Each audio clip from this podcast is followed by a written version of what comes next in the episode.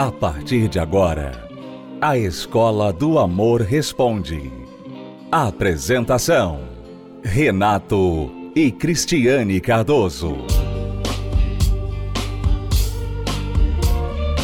Olá, alunos, bem-vindos à Escola do Amor Responde, confrontando os mitos e a desinformação nos relacionamentos. Onde casais e solteiros aprendem um amor inteligente. Vamos responder as perguntas de nossos alunos que estão esperando por nossas respostas. E a próxima pergunta é da Débora, aqui de São Paulo. Ela pergunta se está passando dos limites ou se realmente o noivo dela precisa ser mais transparente com ela. Vamos ver. Sou noiva e tenho problemas referentes às redes sociais com meu noivo. Fico desconfortável com as conversas que ele tem no WhatsApp com meninas, embora não tenha nada comprometedor. Penso que são conversas desnecessárias e acredito que tudo tem um ponto de partida e essas conversas podem ser um ponto de partida para criar sentimentos, até mesmo da parte das mulheres que podem interpretá-lo mal. O maior problema é que ele implica quando peço para ver as conversas dele. Ele não deixa eu mexer no celular dele e alega que sou muito desconfiada. Porém, se não tem nada, por que não posso ler? Minha dúvida é: estou passando dos limites ou realmente um relacionamento precisa ser transparente em todos os pontos, inclusive Facebook e WhatsApp? Muita gente não sabe ter controle das redes sociais e causa esse tipo de problema. Débora, você não está errada, você não está exagerando em querer que o seu noivo seja mais transparente com você, que mostre as mensagens do WhatsApp para você. Não, você não está sendo paranoica tampouco. Você está corretíssima quando você diz que tudo tem um ponto de partida e essas conversas que o seu noivo tem com outras meninas, outras mulheres através do WhatsApp podem ser um ponto de partida para criar sentimentos. Se não da parte dele, da parte delas, tá? Então você está corretíssima nisso. E ele, infelizmente, não se deu conta ainda de que, como noivo, ele já está tecnicamente casado. O noivo está tecnicamente casado, porque o noivo entende-se que é aquele que pediu você em casamento, vocês estão se preparando para casar, ele já decidiu que você é a mulher da vida dele, ele vai ser seu marido, portanto, você é a exclusiva dele. Ele não tem mais que ter intimidade, conversinhas com mulheres, com pessoas do sexo oposto. O quanto antes ele mudar esse comportamento, melhor. Mas se ele resiste a isso agora, ele terá dificuldade depois no casamento também de resistir. É, porque as redes sociais, é, na verdade, é como se fossem pontos de encontro. Tudo bem que é online, né? Mas é a mesma coisa. Será que você se sentiria bem vendo o seu namorado, seu noivo, a sua noiva, sua namorada, num grupinho de pessoas ali conversando, pessoas do sexo oposto? Conversando, brincando, falando, ih, gostei da sua blusa, sei o quê.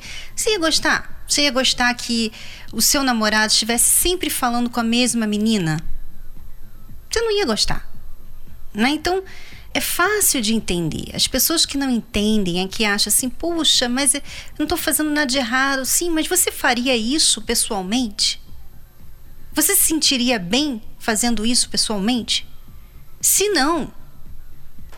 Por exemplo, tem, tem gente que gosta de seguir né, contas de mulheres quase nuas no Instagram, é, curtem páginas de mulheres que posam é, né, modelos que posam nuas, enfim.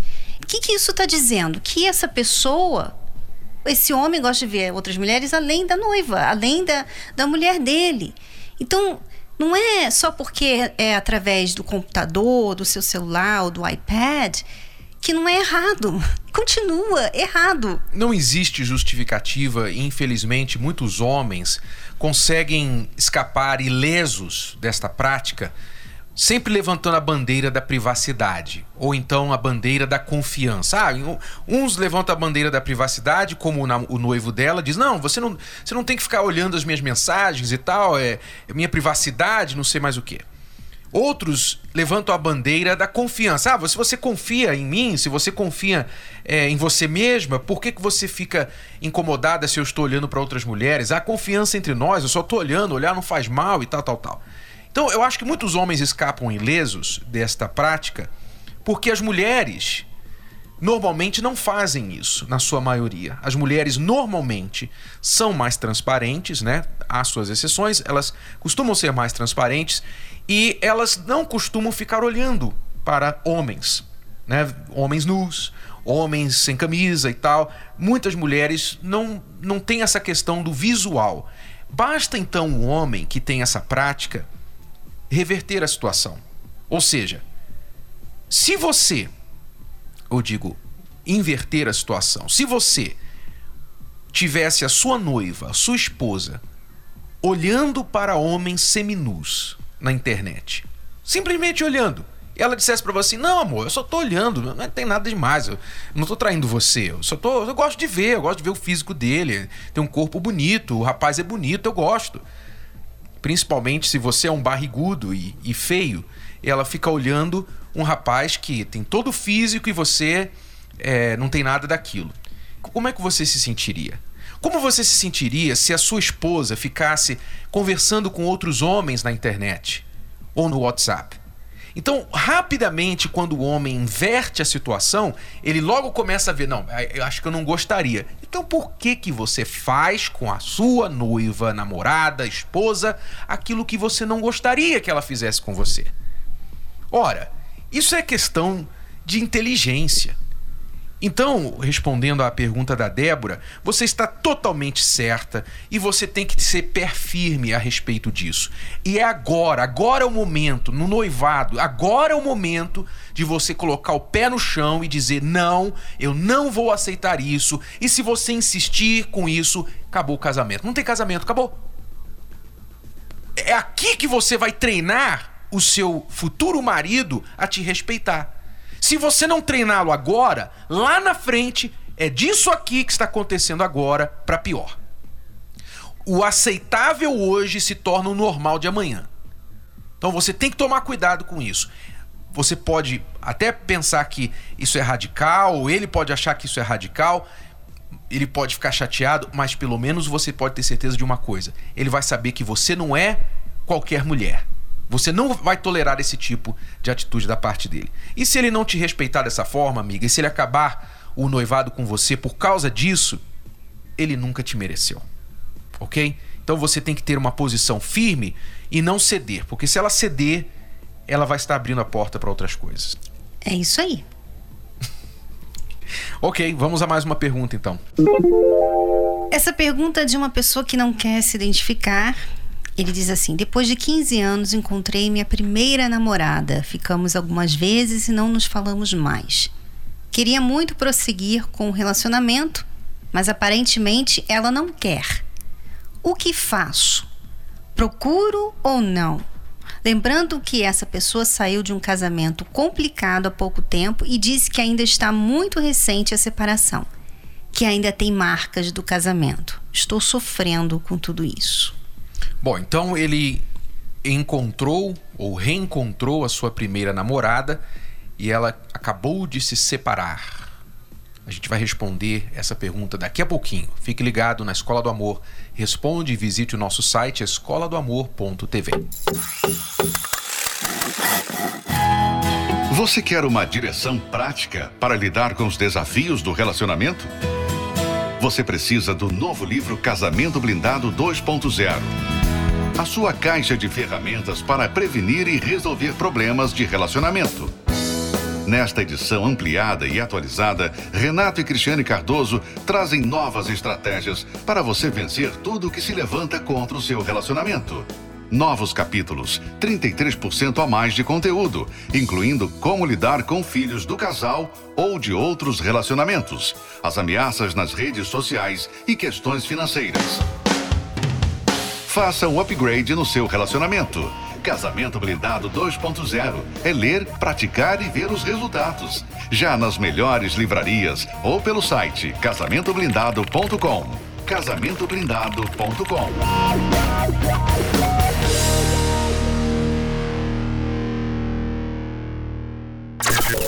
Estamos apresentando A Escola do Amor Responde com Renato e Cristiane Cardoso.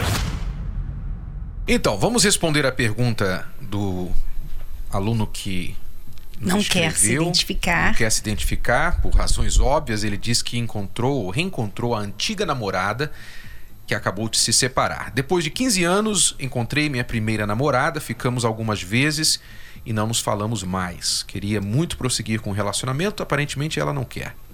E o que eu faço? Procuro ou não? Lembrando que essa pessoa saiu de um casamento complicado há pouco tempo e diz que ainda está muito recente a separação, que ainda tem marcas do casamento. Estou sofrendo com tudo isso. A resposta já está bem na sua pergunta, né? Porque, primeiro, que ela já falou que não quer. Segundo, que ela saiu de um casamento complicado, né? Então, ela não se divorciou ainda, ela está separada. E ela ainda não superou o que aconteceu. Então, essa pessoa precisa de tempo, não de um relacionamento. Que esse é um grande erro de muitas pessoas. Elas saem de um relacionamento, entram no outro, sem ter tempo de considerar os erros, de se resolver, de mudar, sabe? De fazer as coisas diferentes. Não, elas não têm tempo para isso. Elas. Parece que quanto mais relacionamento, mais mais elas vão esquecer o que aconteceu lá atrás, enquanto que na verdade mais problemas ela vai ter, porque agora tem um outro relacionamento, tem outros problemas com aquela outra pessoa e que você não conseguiu resolver os problemas da outra, agora você está trazendo os problemas para essa e juntando com os dela e você vai ter o quê? Mais problemas pela frente. Então a gente não recomenda a pessoa que sai de um relacionamento para entrar logo no outro. Ela precisa considerar, ela precisa de tempo e também até mesmo em questão de casamento, a pessoa que acabou de sair de um casamento, né? Ela ainda pode voltar. Ela não, não está divorciada, ela está separada. O que eu diria para você, além disso também, é que você provavelmente está iludido pensando que esta pessoa é a mesma de 15 anos atrás. Há 15 anos atrás, vocês namoraram, ela era uma pessoa. E você sabe, a gente muda, todo mundo muda. Nem você é a mesma pessoa de 15 anos atrás. O erro que você está cometendo é que você está com a sua mente envolvida nas memórias de 15 anos atrás, tentando reviver essas memórias, reacender essas memórias no dia de hoje, com uma pessoa que já não é aquela que você encontrou há 15 anos. E a prova disso é que vocês tiveram um caso aí, se envolveram, ela simplesmente saiu fora e disse: Eu não quero mais. Quer dizer, olha só o estado que ela está, a ponto de se envolver com você casualmente e agora não querer mais nada com você. Quer dizer, ela realmente não é aquela pessoa por quem você se apaixonou há 15 anos. Cuidado com isso, porque o seu coração provavelmente está dando a volta em você, está te enganando. Nosso conselho é que você deixe e não corra atrás, ok? Cuidado, seu coração está dando um golpe em você. Vamos a mais uma pergunta aqui. Ela não quer se identificar. Ela quer saber como fazer o namorado dela ir na igreja. Vamos lá. Estou namorando há dois anos com um rapaz que não vai à igreja. Gostaria muito que ele fosse, mas ele acha que vai atrapalhá-lo em sair e ficar com os amigos. Minha família não quer que nos casemos por isso. Como faço para fazê-lo querer ir à igreja? Não tem mágica, querida. Não tem como você fazer uma pessoa querer ir na igreja, né? Não tem como você fazer uma pessoa querer ir nada, né? Porque a vontade da pessoa é dela. Não tem como você não. Você vai ter que querer isso. Não tem. É para igreja, é para aquilo, aquilo outro. Não tem. Então, o que eu vejo o problema é que você não vive essa fé que você gostaria que o seu namorado tivesse. Porque você está namorando ele, ele não é da igreja, ele não tem a sua fé. E você não tem problema com isso. Então, muitas pessoas erram quando elas pensam assim: não, eu tenho fé. O meu namorado não tem, mas eu tenho fé. E eu queria que ele tivesse. Peraí, a sua fé é de questionar. Porque se você tivesse fé, você nunca, jamais iria namorar uma pessoa que não tivesse fé. Porque vai contra a fé. cristã. Ela está negando a própria fé dela, né? os próprios princípios da fé dela. Então, é engraçado como que as pessoas nessa situação costumam reclamar e dizer: Poxa, eu, eu, queria que ele viesse, eu queria que, que essa pessoa que não é da minha fé viesse e participasse da igreja comigo. Só que elas não estão se dando conta que elas estão dando péssimo testemunho da fé delas. Na verdade, só o fato de se relacionarem com alguém que não é da mesma fé delas, elas estão mostrando que não levam a sério a fé que têm. Então, se elas não levam a sério, como que aquele aquele namorado vai levar a sério? Se ela que é da fé, que é praticante supostamente, né, frequentadora da sua denominação, não está obedecendo os princípios da sua própria fé. Como que ele vai obedecer? Como que ele vai se interessar? Então, realmente, a gente não pode fazer o, o cavalo beber água, né? Mas a gente pode fazer o cavalo ficar com sede. Eu diria que se você quiser forçar uma situação, termina com ele, coloca a condição para ele. Ó, se você quiser casar comigo, se você me quiser, então é o seguinte: você vai ter que aceitar a mim e ao meu Deus. Você vai ter que casar comigo e com o meu Deus. Se você não quer o meu Deus, então eu não te quero. Coloca a condição para ele, porque se ele te amar, ele vai ficar com sede ele vai vir buscar atrás. Vai vir atrás buscar o que você pediu. Senão, ele vai sair fora e você se livrou de uma dor de cabeça. Na verdade, Renato, eu acho que a nossa amiga não tem muito interesse não é a prioridade dela que ele venha para a igreja, porque ela diz que a família não deixa casar porque ele não é da igreja. Ou seja, ela quer que ele vá para a igreja para poder casar com ela. Não é para ele ter a fé dela. Então, eu acho que o que a gente falar aqui não vai adiantar, porque o que você quer não é o que a gente está falando aqui. O que você quer é ter autorização dos seus pais. O problema de você casar com uma pessoa que não tem a sua fé, entre aspas, é que você não pode esperar nada dessa pessoa que você tem fé de fazer.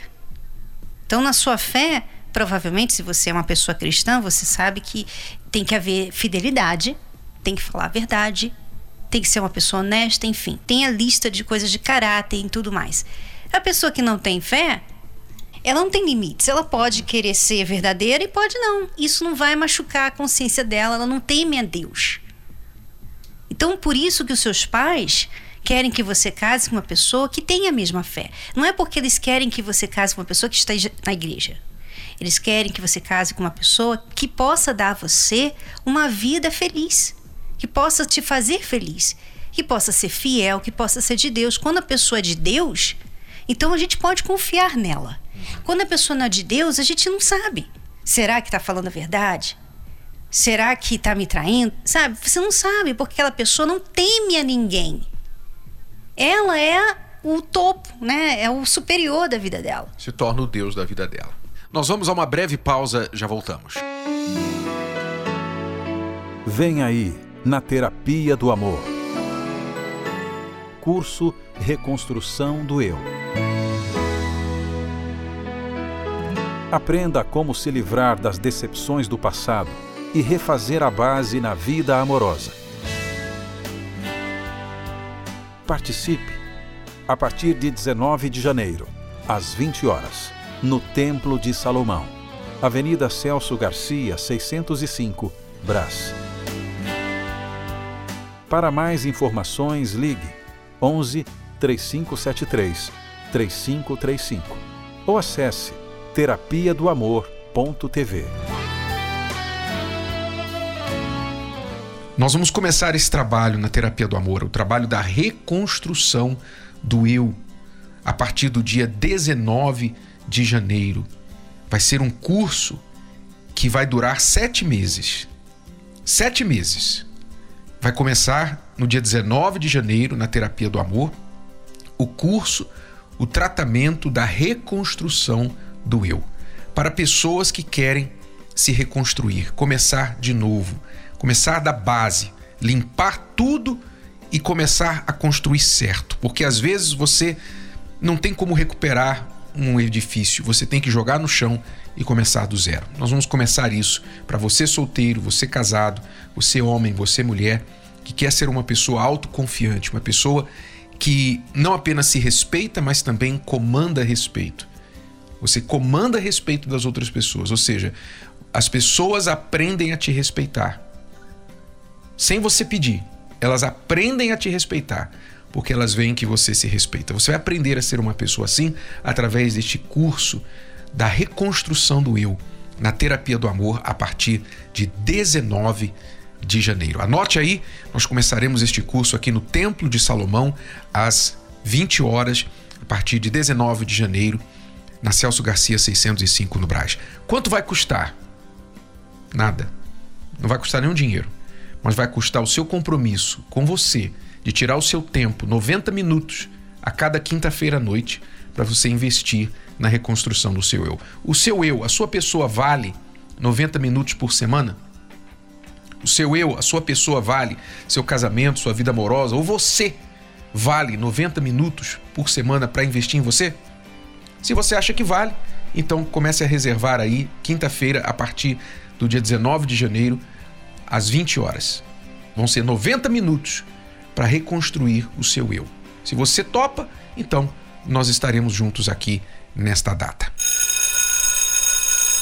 Vamos ficando por aqui, mas voltamos amanhã neste horário, nesta emissora, com mais uma Escola do Amor Responde. Tchau, tchau. Até lá, tchau.